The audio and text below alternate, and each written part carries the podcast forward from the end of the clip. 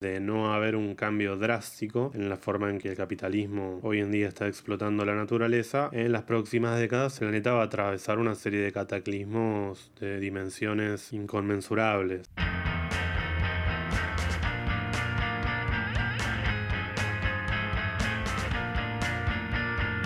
Hola, soy José y esta es una charla a la izquierda.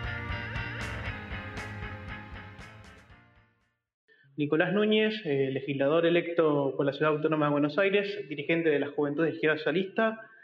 Un placer. Para arrancar esta, esta preciosa charla, podemos, ¿puedes explicarme quién sos? Bueno, gracias por la invitación, José. Como dijiste, soy Nicolás. En tanto mm, trabajador, soy trabajador hace 10 años de la Biblioteca del Congreso de la Nación, de la Dirección de Servicios Generales, soy trabajador administrativo Em, además, como dijiste, dentro de nuestra organización Izquierda Socialista soy responsable de la juventud en la ciudad de Buenos Aires y responsable a nivel nacional. Y además me toca por parte de nuestro partido asumir ahora en diciembre como parte de la rotación de las bancas del Frente de Izquierda de la Ciudad en la legislatura de la Ciudad de Buenos Aires eh, rotando con, Gabriel Solano del Partido Obrero. Si bien vos asumís ahora como legislador de la, de la ciudad, como lo comentaste, me encantaría saber qué sentís. ¿Te sentís nervioso? ¿Te sentís, sentís que es algo relevante en tu vida? ¿O directamente pensás que es una etapa más que va a pasar, como por ejemplo comentó antes la, en el capítulo anterior de la diputada Mechu? ¿Cuáles son tus sentimientos al respecto de esto? No, en todo caso, el, desafío de tomar una nueva responsabilidad como la que distinta que cada uno de, nosotros vamos tomando en, la militancia desde que comenzamos y nos vamos, nos vamos formando. O sea, justamente parte de cómo entendemos nosotros, y lo hace así el marxismo revolucionario desde la Tercera Internacional en adelante, no, entendemos como, un fin en sí mismo, eh, ni en sí estar dentro de, los cargos parlamentarios, ni nada por el estilo, y tenemos una visión opuesta por el vértice de la que tiene la militancia de los partidos tradicionales, donde prima el carrerismo, la búsqueda de permanente de ir trepando en cargos en la función pública o cuestiones por el estilo, porque es gente que se dedica a eso, qué sé yo todos los cuadros, digamos, militantes de mi época con los que yo militaba y confrontaba en todo caso en las facultades, qué sé yo, todos los kirchneristas hoy en día hicieron carrera en algún puestito, en algún lugar en el Estado, cuestiones por el estilo. Nosotros no nos dedicamos a eso, nos dedicamos a, a dar peleas en concreto en los lugares donde toca y en este caso, así como hay compañeros y compañeras que les tocan responsabilidades sindicales, barriales, organizativas o dirigiendo el periódico. A mí me va a tocar esta tarea y trataremos de que salga lo mejor posible. Como, como ya bien lo hicieron, por ejemplo, tanto Mechu, Mercedes Trimarchi, Laura Marrone, Mónica Schlotauer, Juan Carlos Giordano y, también en buena parte y a pesar de alguna polémica que podamos llegar a tener, reivindicamos también de conjunto la labor del FIT en rasgos generales. Si bien entendemos que esto es un, paso más en tu estancia de militancia, me encantaría saber cuándo comenzaste a militar, por qué, en qué momento. Yo empecé a militar en el fines de 2005, principios de 2006, después de ser activista independiente eh, en la Facultad de Ciencias Sociales de la UBA, de haber estado vinculado primero sí a grupos independientes, después más ligado a, incluso al Partido Obrero brevemente y después de una experiencia em, tanto en el conflicto como en la pelea por porque la izquierda siga conduciendo el centro de estudiantes de esa facultad, me fui ligando más a lo que en ese momento era el MST socialista y que a partir del 2006 eh, tomó el nombre de Izquierda Socialista. Eh, entonces estuve un tiempo ahí en la facultad, un tiempo importante.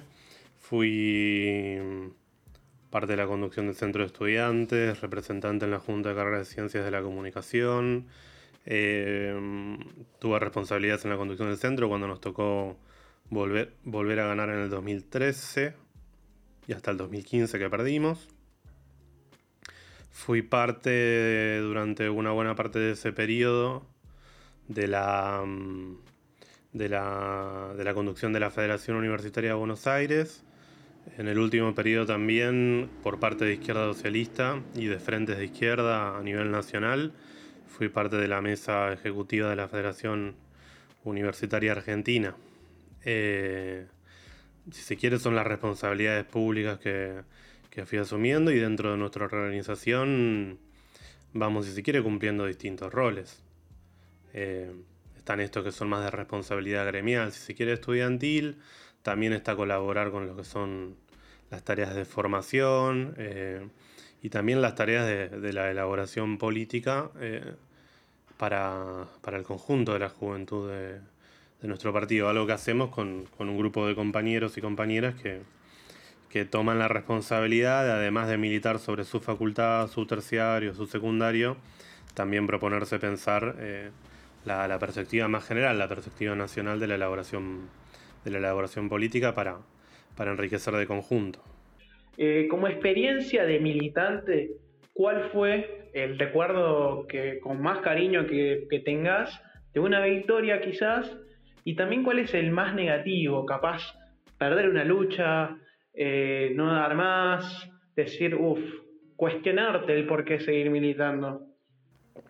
De, como vos decís, pasaron un montón de cosas en estos tiempos convulsionados, de por sí que no son todavía, todavía tan convulsionados como los que atravesó, qué sé yo, la generación previa que se formó militando en torno al 2001 y y lo posterior, y ni que hablar a los que se formaron militando en, la década del 70 y demás, pero bueno, nos tocó lo nuestro en términos de, de movilización política, de agitación general y de, recambios políticos. Eh, a nivel estudiantil, propiamente dicho, nos tocó también, durante ser un poco de todo, cuando yo entré a militar, éramos parte de la conducción del centro de estudiantes, nos tocó nos tocó, si se quiere, entregar a la izquierda. La izquierda entregó la conducción de, del Centro de Estudiantes Sociales, que era el centro de estudiantes más importante del país, y eso lo, defiendo. O sea, como justificación política, digamos, sobran los argumentos de por qué era el epicentro de, la politización y, movilización a nivel nacional de, del estudiantado y sus sectores más avanzados. La izquierda lo entregó en el 2008 por una política del PO y del PTS de, romper el frente de conducción. Eso permitió que aparezca, que nazca un fenómeno político que fue la Mella, hoy en día Patria Grande, nació ahí, nació de ese error político de, la izquierda. Eh, pero, ¿cómo decirte? O sea, a lo largo del, tiempo y cuando uno eh, pasa del primer momento, de la primera impresión y de cómo lo golpean en el momento los hechos, medio que termina hilando todo a una misma, a una misma historia. Lo que en un momento puede ser un, una derrota parcial, eh, tiempo después, si uno logra corregir errores, superar problemas, se revierte y es parte de una historia. Por ejemplo, a mí en esa facultad eh, me tocó tanto perder en el 2008 de esa manera, perder, entregar el centro de estudiantes por la política equivocada de los compañeros, eh, como también en el 2013 junto a otros compañeros estar a la cabeza de, de, recuperar ese centro de estudiantes. Y, pero qué sé yo, es una historia pequeña, la de, una, la de una facultad. Eh, pero que se condijo, si se quiere, con movimientos más generales del de movimiento estudiantil, al menos en la UBA, que 2008-2009 tuvo un periodo de retroceso largo hasta el 2013. 2013 al 2015 hubo otro periodo de ascenso a partir de, del impulso que dio el Frente de Izquierda. Eh, y ahora estamos de vuelta en un momento de reflujo, que no es solo de la UBA, sino que es nacional. Por eso el radicalismo dirige la Federación de Buenos Aires, de La Plata, de Córdoba.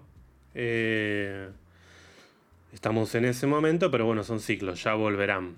Por fuera de lo estudiantil, o de lo estrictamente estudiantil, eh, también nos tocó atravesar un poco, un poco de todo. Y cosas que en su momento eran medio desgastantes y, y aburridas, como tener que salir a juntar avales o afiliaciones para juntar la personería jurídica de nuestro partido. Después se transformaron en cuestiones claves para que pueda existir el frente de izquierda, para que podamos presentarnos a elecciones.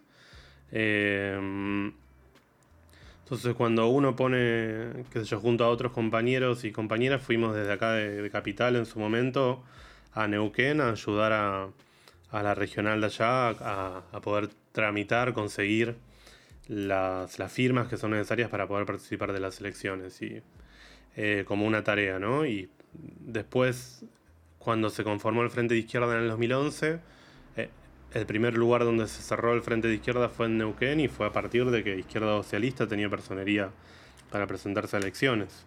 Eh, entonces, qué sé yo, incluso las cosas que parecen más grises y, cotidianas y aburridas, derrotas eh, que pueden aparecer en algún momento como, como muy terribles y retrocesos, después cuando se ponen los hila uno dentro de una de una historia de, avances y retrocesos políticos, eh, digo que son todas dos, caras de lo mismo. Entonces, no, me surge a priori esta cuestión de, de marcarte algo así como muy, muy, muy bueno y algo muy, muy malo, porque incluso hemos tenido triunfos que muchos no, duraron.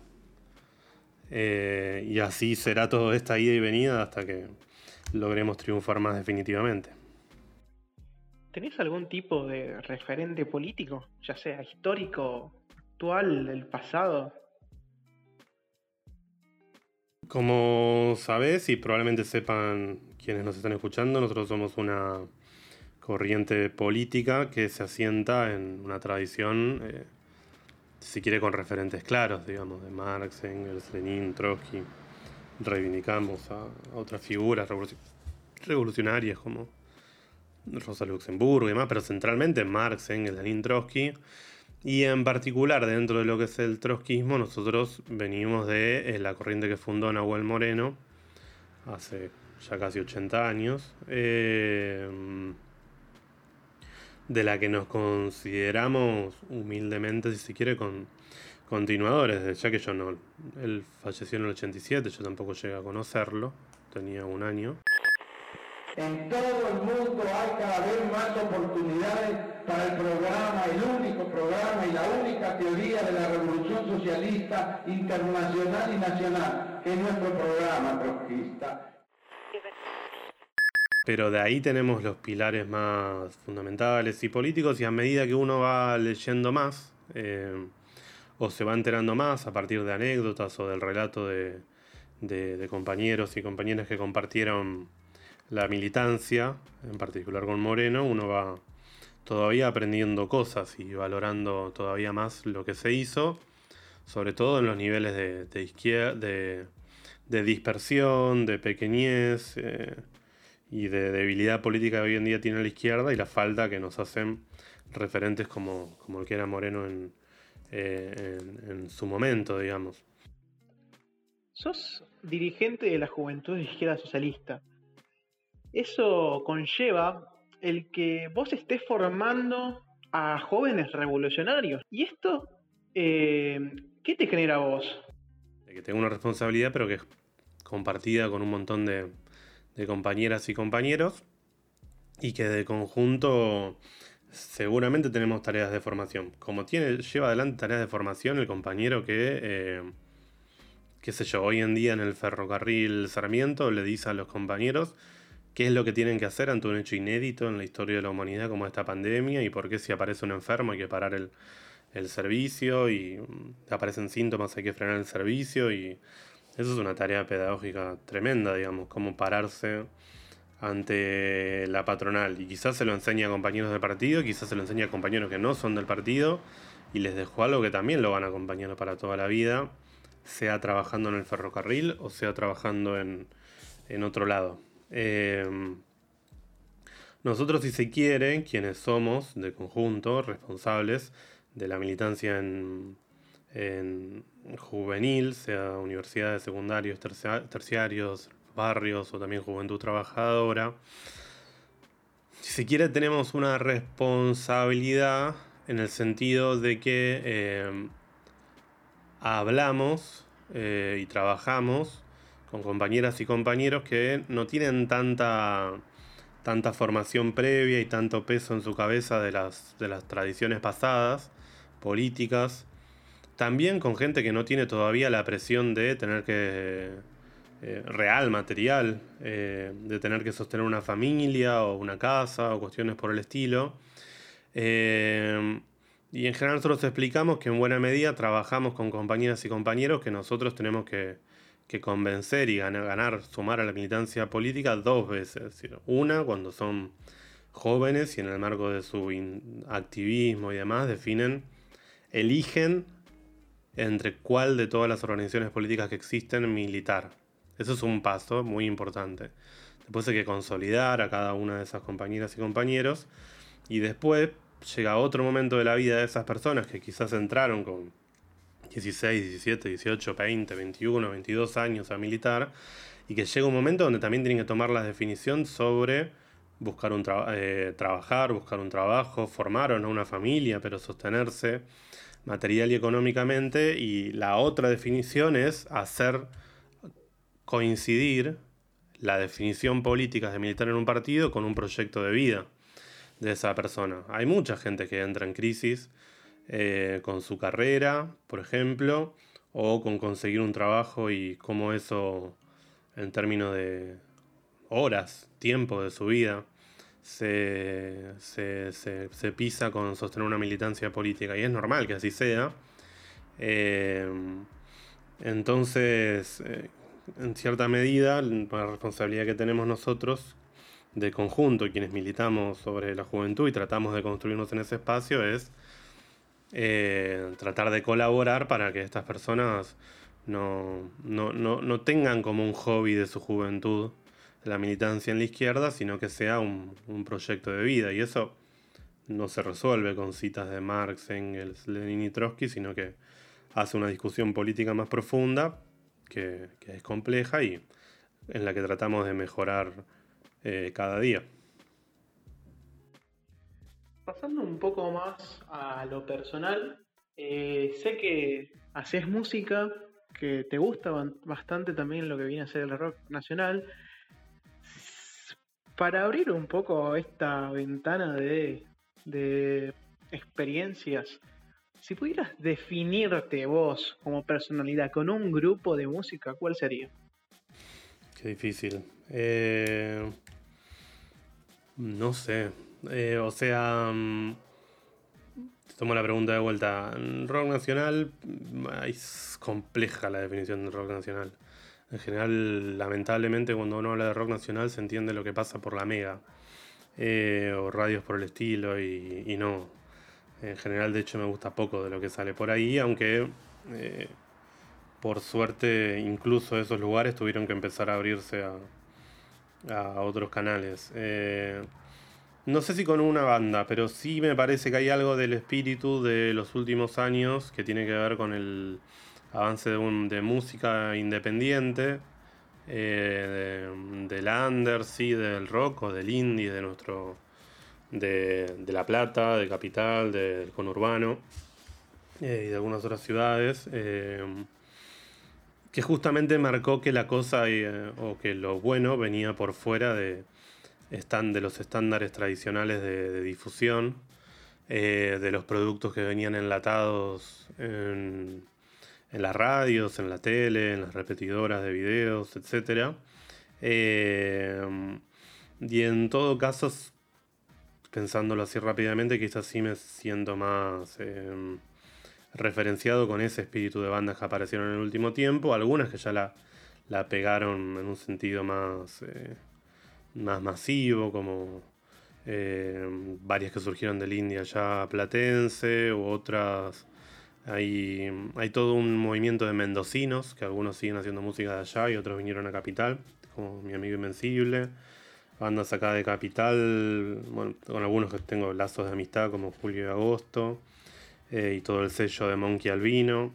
Pero bueno, lo que vino del sello este Monkey Albino, Laptra, eh, Fuego Amigo, Discos eh, y muchos otros, digamos, que, que fueron apareciendo y marcaron que por fuera de la movida de las discográficas, por fuera de lo que en un momento era visto como estrictamente comercial, se podían hacer cosas buenas. Eh, y, creo que eso vino, vino bien a, la música, sí, al rock nacional que había, que sufrió una, un, un cisma, una crisis importante con, con, Cromañón, con ese crimen político y social eh, todavía impune porque Aníbal Ibarra sigue dando vueltas por ahí, y que acá en Capital significó un quiebre, digamos, en ciertas tradiciones políticas, culturales eh, y musicales también.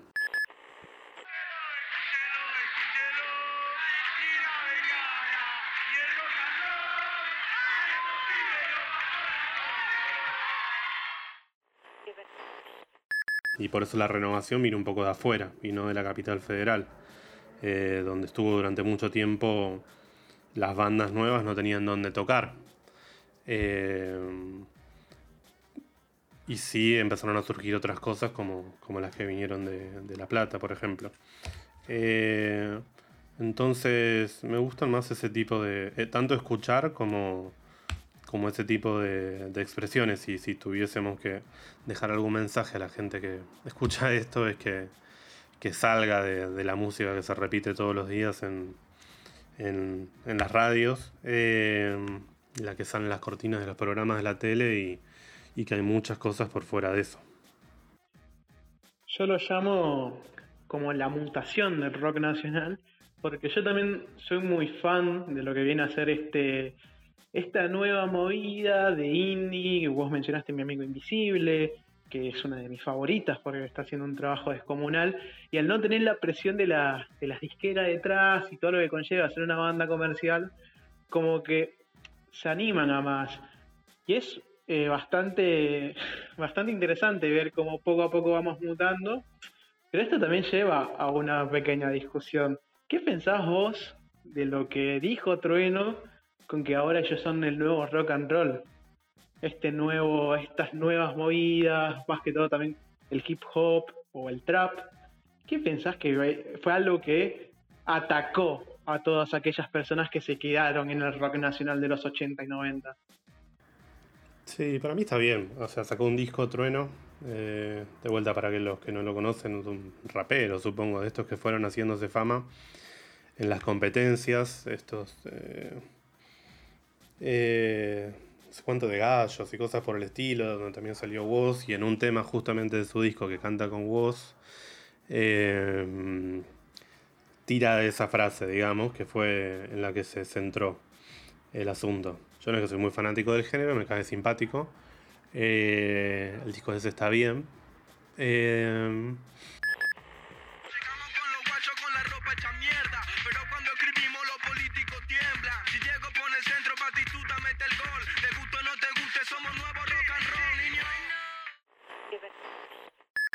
Para mí, como afirmación, yo creo que es una provocación, pero que, está bien y que si en su momento, porque además no dice el rock, dice el rock and roll. Eh, creo que porque la métrica le sonaba, le cerraba mejor, pero además, hasta sociológicamente es más correcto. Porque el rock es una cosa muy amplia que incluye, qué sé yo, el rock progresivo y muchas otras cosas que son no estrictamente de la Argentina. Pero si en algún momento el rock and roll fue eso que congregaba gente en los barrios, que hacía que se juntara, que se juntaban los pibes en una plaza, que era un terreno donde se decían cosas coloquiales, que en su momento en nuestro país fue la última experiencia fue la del rock, rock barrial. Eh, objetivamente en temáticas, eh, en palabras, en lugares común, comunes, eh, los que hoy en día están hablando de eso son, son ellos. Eh, y algunas de las bandas que surgieron incluso del rock barrio en su momento hacen cosas horribles. O, son fascistas, como el tipo este del Averizo. Eh, entonces, antes que, que el rock and roll lo represente el tipo ese, mejor que, que sean Trueno, vos y, compañía. ¿Y vos, en tu vida personal, eh, en tu vida artística, tuviste bandas? tenés algún tipo de proyectos personal, ¿cómo es la vida o cómo fue también la vida artística de Nico Núñez? Tuve bandas desde que salí del colegio, eh, varias, medio superponiéndose o casi todo el tiempo en alguna, en general con amigos y amigas, eh, a lo largo del, tiempo, digamos. Que yo, mi primer intento de banda fue en, creo que en tercer año. Eh, con, yo iba al Pellegrini con gente de ahí del, colegio. El único que siguió siendo músico de ellos es, eh, Miguel Canevari, que hoy en día toca en Julio y Agosto, eh, que es una banda que nombré antes y que recomiendo.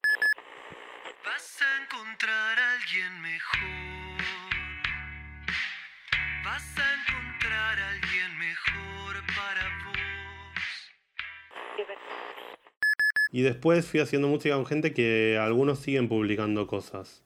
Eh, y que hacen cosas buenas. Eh, la última banda en la que estuve hasta el año pasado, que en algún momento ya era inviable por términos de tiempo, de cuestiones de tiempo y otros temas. Eh, se llamaba en un principio Megafauna. Tuvimos un problema con una banda yankee de Texas que se llamaba igual. Nos mandaron una carta de documento, toda la bola. Tuvimos que cambiar el nombre en el último periodo. Ahora se llama Querida Daria. Está en Spotify. Eh, hay dos discos. En los dos, uno grabé casi todo y en el otro algunas partes. Y hoy en día ellos siguen tocando. Hoy están parados por parades eh, por la por la cuarentena, pero siguen ahí subiendo subiendo cosas. Eh, los pueden seguir. Em, y hoy en día no. O sea, a veces por hobby me anoto en, una cosa que, es, llama mi recreo semanal, que es un taller de canciones que hace un amigo que se llama Santiadano. Eh, que em, es juntarse un, dos horas a la semana con un grupo de gente y que él tire consignas sobre las cuales hacer canciones. Y ese es mi recreo semanal. Hay semanas que no llego a hacer la tarea por otros temas, eh, las responsabilidades del partido en general. Eh, pero cuando llego a hacerlo me entretiene y ese es mi, mi recreo semanal con, con la música. Ah, también últimamente me estoy colaborando con hacer cortinas musicales para, mm, para los programas nuestros de izquierda socialista que salen con, con el gringo Giordano y demás. Colaborar para, para tener música propia con la cual musicalizar eso. Así que por hoy en día mi, hacer musical está en esas cosas. Cuando hablamos de arte, eh, hablamos también de ideologías. ¿Cómo podemos asociar lo que viene a ser el arte con el marxismo? También, por ejemplo, de lo que se podría haber hecho en la Unión Soviética. ¿Cómo puedes eh, explicarle a alguien cómo, qué tanto influyó el marxismo a cierto tipo de artes y y hablar un poco más sobre el tema, que es un tema bastante interesante, pero que nadie lo habla. En cierto sentido, para el marxismo el arte es en cierta medida una forma de expresar algo y también una forma de conocer el mundo y de expresar algo en función de ese conocimiento. Em, la preocupación que tenemos desde, desde, una visión marxista, digamos, del problema es cómo el, el arte fue sometido en todo caso a, a, ser reducido a una mercancía y por ende a, las propias reglas del mercado. Y que es imposible que haya una verdadera libertad de expresión de ningún tipo, pero tampoco artística, si, eh, si el arte es un medio a través del cual recibir un salario o un premio o el medio por el cual uno llega a vivir y comer a fin de mes. Entonces, eh, en buena medida la preocupación de, primera preocupación de, del marxismo respecto del arte es la pelea por, por su completa libertad y eh, de eliminación de cualquier tipo de restricción y de imperativo sobre, sobre el arte. Al mismo tiempo también políticos, por eso nosotros dentro de lo que es el marxismo somos parte de del ala trotskista que criticó la regimentación que hizo el estalinismo de cualquier tipo de forma artística y que en general es lo que prima. En general hay una idea de que horrible impuesta por el estalinismo de que el arte para, para no ser de derecha o para no ser mercantil, eh, tiene que ser una cosa o panfletaria o una bajada de línea o una cosa así muy apegada alguna expresión de algún tipo de realismo político y que si no es malo o si no, si no tiene eso es burgués y no tiene mucho sentido ese tipo de, de expresión, digamos. Y bienvenido quienes logran a través de, de la música, de la poesía, decir cosas contundentes. Eh, pero no podemos manejarnos con el criterio de pedirle a, a, todos los artistas que escriban un manifiesto sobre la opresión y la explotación en cada, en cada canción. Eh, entonces, eh, nuestra preocupación de, desde nuestra organización, pero desde el marxismo en general, es justamente la pelea por la plena libertad del arte y del artista. Para eso, el artista de mínima tiene que tener garantizadas ciertas condiciones de, de, supervivencia. Hoy día el gran problema que tenemos, que tiene el arte y los artistas, es que en general su tarea no es reconocida como un trabajo. Eh, y en el periodo del mundo en el que estamos, en este sistema capitalista, ese no reconocimiento de, la labor artística como trabajo hace a imponerle ciertas condiciones de, de explotación, de precarización para, para hacer más viables las pautas de ganancia de, las compañías y de los dueños del mercado artístico. Eh, entonces, en lo concreto, o como definición general, en lo que respecta al arte, en una perspectiva general, nuestra preocupación es pelear por la plena libertad en el arte. En lo concreto, respecto a los artistas, peleamos por su reconocimiento como trabajadores eh, hoy en día peleamos porque les den un subsidio eh, para poder atravesar esta pandemia y la cuarentena, porque casi no hay ayuda, o las ayudas que hay son muy pocas. Eh, cuando están cerrados todos los centros culturales, lugares de recitales, etcétera, por ejemplo, o galerías de arte, o exposiciones de teatro, cine, etcétera. entonces, en buena medida, esas dos cosas y si existe alguien que piensa a esta altura de la vida que, que el arte es una expresión libre de presiones y de ideologías y demás, lo, luego la invitamos a darse un baño de realidad en que por algo no hay películas sobre el triunfo del socialismo y si hay un montón de películas sobre que la vida sobre la faz de la Tierra se acaba. Y eso tiene una explicación ideológica, política y capitalista y no otra.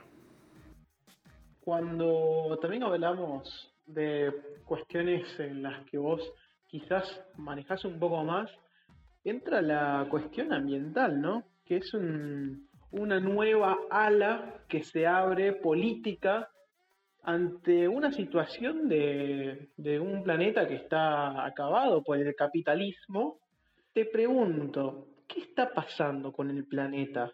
¿por qué estamos teniendo este, este resurgimiento de un movimiento ambientalista que cada vez crece más? ¿A qué viene todo esto?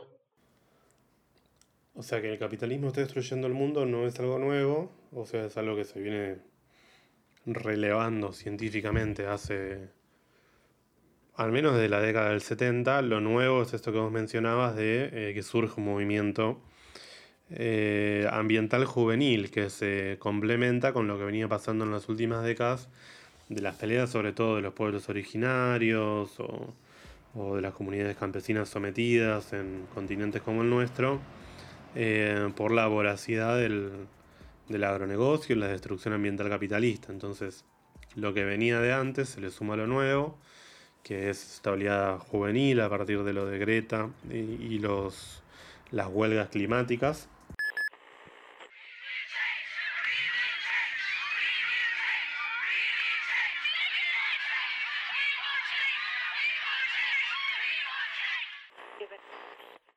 que están haciendo mucho hincapié en que eh, ninguno de los compromisos que fueron asumidos por los gobiernos en las últimas décadas fueron, fueron cumplidos y que la ciencia bastante unívocamente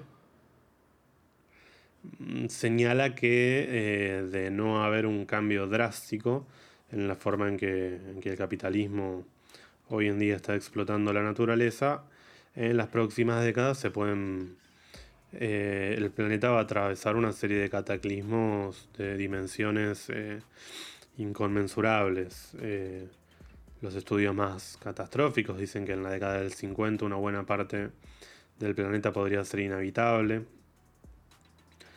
En buena medida se habla de billones de aislados em, climáticos, es decir, gente que no pueda vivir en el lugar donde estaba viviendo porque se inundó o porque se eh, transformó en un territorio que dejó de ser fértil o atravesado por incendios permanentemente o cuestiones por el estilo. En particular el problema del el aumento del nivel del, mar por el deshielo de, del polo, de los polos, eh, por el calentamiento global. O sea, el calentamiento global es hoy en día la principal preocupación que debe tener cualquier persona que piense la humanidad de acá a 10, 20 años. Em,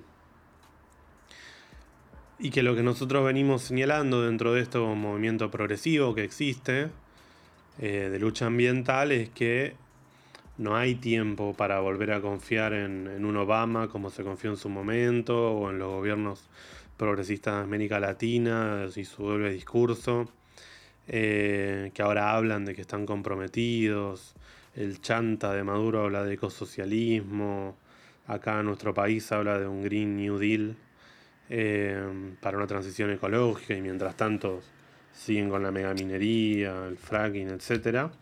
Eh, y que es importante que el movimiento tome conciencia de que, de que hacen cambio, hacen falta cambios bruscos para, para frenar la destrucción ambiental capitalista. Que están los que tienen esta ideología del tema del cambio individual y que todo depende de que uno cierre la canilla, eh, reciclen su casa, cuestiones por el estilo. La realidad es que el cambio climático no se lo frena con eso porque el 71% de las emisiones las generan 100 multinacionales, sin poner el... sin echar mano, digamos, a, terminar con el, el negocio de esas 100 multinacionales, no hay ninguna posibilidad de frenar el calentamiento global. Eh, podemos cerrar bien todas las canillas en nuestras casas, pero solo el 10% del agua que se consume en el mundo tiene que ver con, eh, con el consumo del hogar. El resto es la industria, eh, la ganadería y otras formas de, producción. entonces, lo primero es que para nosotros son bienvenidas todas las recomendaciones a que cada cual haga su aporte, pero quienes se quedan ahí lo que están haciendo es protegiendo las multinacionales, protegiendo los gobiernos. Eh, en el plano, dejar el problema en el plano de, del accionario individual, cuando de lo que se trata son de transformaciones globales a escala planetaria, eh, es jugar para el otro bando.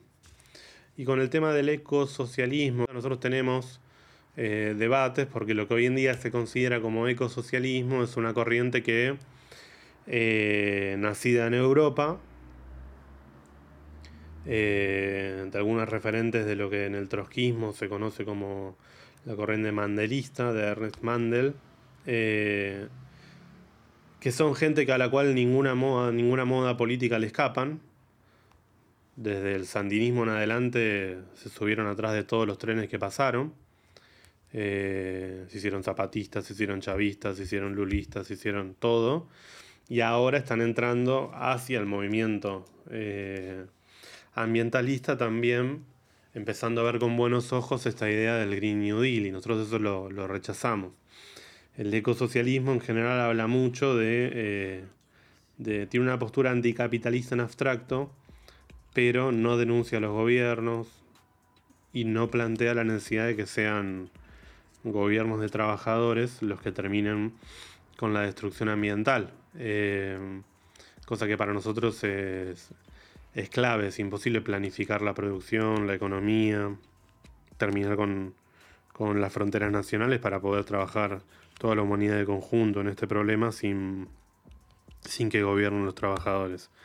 Entonces, mm, Greenpeace no, las salidas individuales no, con el ecosocialismo vamos a un montón de marchas en común y compartimos un montón de puntos, pero le sumamos nuestra perspectiva de izquierda socialista, de la UITSI, de ligar la pelea eh, de la problemática ambiental a la pelea eh, por las demandas del conjunto de los trabajadores y en particular y en definitiva eh, ligarla también con la pelea porque gobiernen los trabajadores y el pueblo.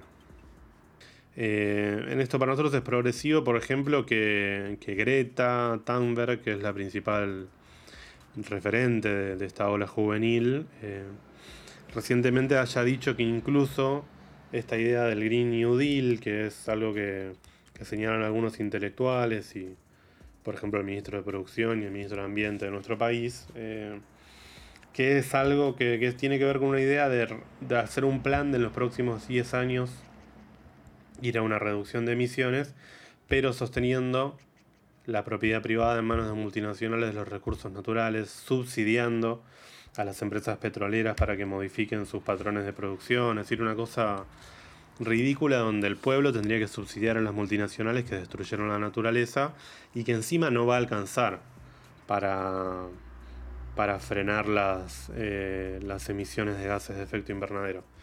Entonces la propia Greta salió a decir que el problema de este discurso del Green New Deal es que genera la ilusión de que dentro de este sistema, dentro de sus reglas, dentro de sus contratos de propiedad, dentro de sus leyes, eh, es posible eh, frenar la destrucción ambiental y el cambio climático. Y eso, y eso no es así. A lo que nosotros le agregamos a eso es que, que no sea posible dentro de este sistema capitalista y sus gobiernos, a la conclusión a la que nos tiene que llevar es que la única salida posible para esto es que gobierne la clase que nunca gobernó, los trabajadores, y que eh, y avanzar en medidas de lo que nosotros llamamos de tipo socialistas, de poner los recursos naturales en manos del Estado y de una planificación científica y democrática, eh, terminar con las formas de producir que son que está probado que son altamente contaminantes, eh, de desarrollar efectivamente la ciencia y la tecnología en un sentido completamente distinto al actual, donde todo está puesto al servicio del lucro y no de, y no de las soluciones a largo plazo que se necesitan. ¿Algún mensaje que te gustaría dejarle a todos aquellos que están escuchando para despedirte?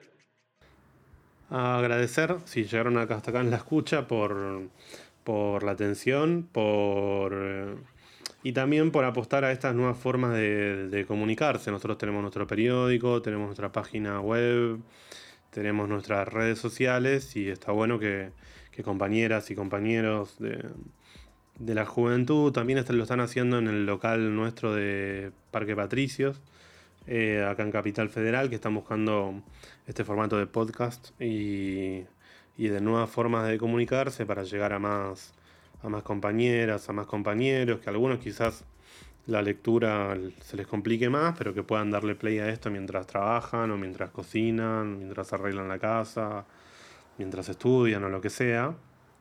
Eh, entonces, bienvenido que, se siga apostando a nuevas formas de, comunicar que complementan lo que venimos haciendo con, con el socialista, con nuestro periódico. Y. Y tratar de hacer llegar nuestras opiniones a la mayor cantidad de gente posible. Si en algo algún compañero o compañera que, nos escucha quizás por primera vez, lo que opinamos desde izquierda socialista, eh, le parece bien, le parece mal, le parece que quiere sumarse a, colaborar o que quiere discutir cosas que no le cerraron, seguramente va a tener un montón de canales para comunicarse con nosotros y, y bienvenido que así sea. Bueno, Nico, un placer. Muchas gracias por participar. Gracias a vos.